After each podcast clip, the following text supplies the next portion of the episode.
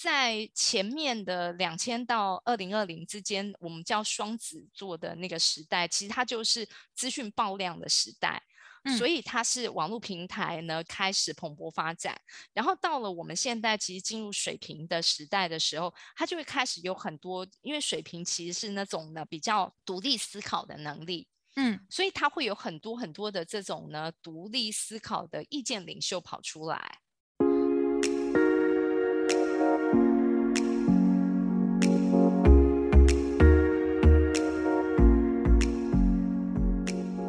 迎来到沙塔学院院长聊心事，我是 Cecily，我是好奇宝宝 Amy，Amy 欢迎你。哎，我今天又想来问问题了，因为我身旁啊，包含我自己，有一段时间，就应该说最近，我都发现有点想要跳进去一些。自媒体相关的产业，比如说像 YouTuber 啊，或者是跑去当 Podcast 啊。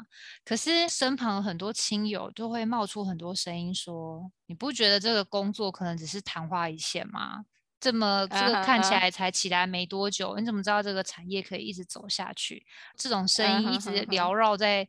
我的生活里，包含我其他一直在做自媒体的朋友，也常会听到这些声音，内心就产生了不少的恐惧。因为我们现在也在录 podcast 嘛，想问看老师。对呀，没错，其实我我就是一个 YouTuber，我也是一个 podcaster，而且我其实就是在经营一个自媒体。对，所以我就想说，趁这个机会上来看看能不能跟前辈讨教一下。老实说，如果呢你要讨教我说，呃，podcast 要怎么做啦 y o u t u b e 怎么做啊，我可以。告诉你，我也是悠悠班，然后我到现在点击量都还这么低的情况之下，我根本没有办法 可以指导你这件事情。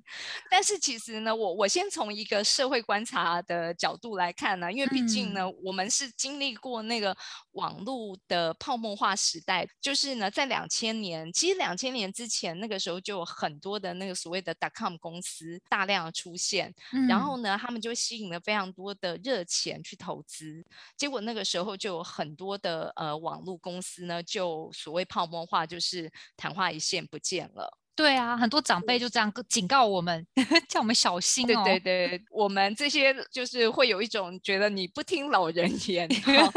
可是问题是，那个时候就算是网络泡沫化，并不代表呢网络这件事情其实消失无踪。反而网络后来的发展呢，更是超乎我们当时的想象。嗯，所以我会觉得，就是呢，在前面的两千到二零二零之间，我们叫双子座的那个时代，其实它就是资讯爆量的时代。所以它是网络平台呢开始蓬勃发展，然后到了我们现在其实进入水平的时代的时候，它就会开始有很多，因为水平其实是那种呢比较独立思考的能力。嗯，所以他会有很多很多的这种呢独立思考的意见领袖跑出来。那这种意见领袖的形态，其实呢，我觉得对应自媒体本身来讲的话，其实是相当的呼应。所以我我觉得呢，自媒体本身呢，应该不会泡沫化。可是呢，可能。有各式各样，现在呢做不同的内容的自媒体呢，有可能会有因为大量的出现，有些会存活下来，然后有些呢其实就昙花一现。我相信会有这样子的一个情况。但是我现在其实我很想要岔题到另外一个事情上面哦。当我每次告诉别人说我是一个占星师，我不知道你当时知道我是占星师的时候，你的反应是什么？嗯，老师，你又看一下我的星盘。的人知道我是占星师的时候呢，都有一种期待，就是那你可不可以告诉一下我的未来是什么？对对 对。可是他不会对于呢，啊，你当一个占星师这件事情呢，这么的羡慕，或者是想要跟我一样。当我是在呃疫情之前，我过着是叫做呢数位游牧民族的生活形态。尤其我每次都要讲一个 picture，我会在各式各样奇妙的地方做着呢我的工作。帮人家咨商啦，或者是在做呢占星的文献的翻译啊，然后审定啊，很多奇妙的地方。我我举一个最有画面感的，就是呢，我在柬埔寨的一家咖啡厅附设的泳池畔。嗯，然后我就坐在那个泳池旁边，穿着我的比基尼泳装，然后呢 坐在那边呢，开着我的 notebook，然后在那里做所有我刚刚前面讲的翻译的工作啊，或是智商的工作。我只要做累了呢，我就跳下那个泳池，然后游个几圈。然后上来，然后再继续做我刚刚的工作，然后旁边还是冰凉的啤酒。哦，这个听起来就是会羡煞所有人啊，很 chill，哎。对，当我在讲到这件事情的时候呢，大家就会投以非常羡慕的眼光了。对啊，这工作感觉就很自由啊，你想要自己怎么安排就怎么安排，重点就是自由。然后呢，你知道吗？风向时代其实就是一个自由的时代。你有没有看过那个《三个傻瓜》这部电影啊？有有有，对。然后它那里面那个主题曲啊，就是在讲到这个男主角就像风一样的风一样，所以呢，风。就是等于自由，等于自由这件事情呢。如果现在的听众你还没有办法可以感觉得到那个自由感，那么我们就再一次的回溯我之前的 podcast 提到了一个历史的比对，就是十三、十四世纪。其实我当时做那一集呀，特别的兴奋，因为呢，我比对到了那个时代，因为黑死病之后，其实有非常多本来他是奴隶。农奴，当时其实大多数的民众，只要你不是贵族，大部分都是农奴。然后呢，都都是受压迫的。等到呢，他们后来因为黑死病过后，他们其实呃开始慢慢的呢变成了劳工，甚至呢，他们后来慢慢的进入了资本，有各种可以交易的买卖的商品之后，他们还变成了商人，变成了中产阶级。嗯，那个时代其实呢，自由这件事情是一个非常显著的状况。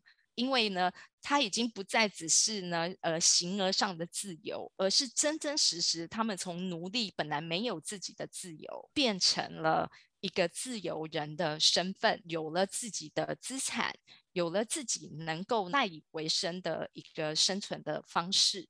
嗯，那你知道，我事实上呢，我过了那么多年游牧民族的占星师的生活，其实我自己很清楚知道这是一个未来。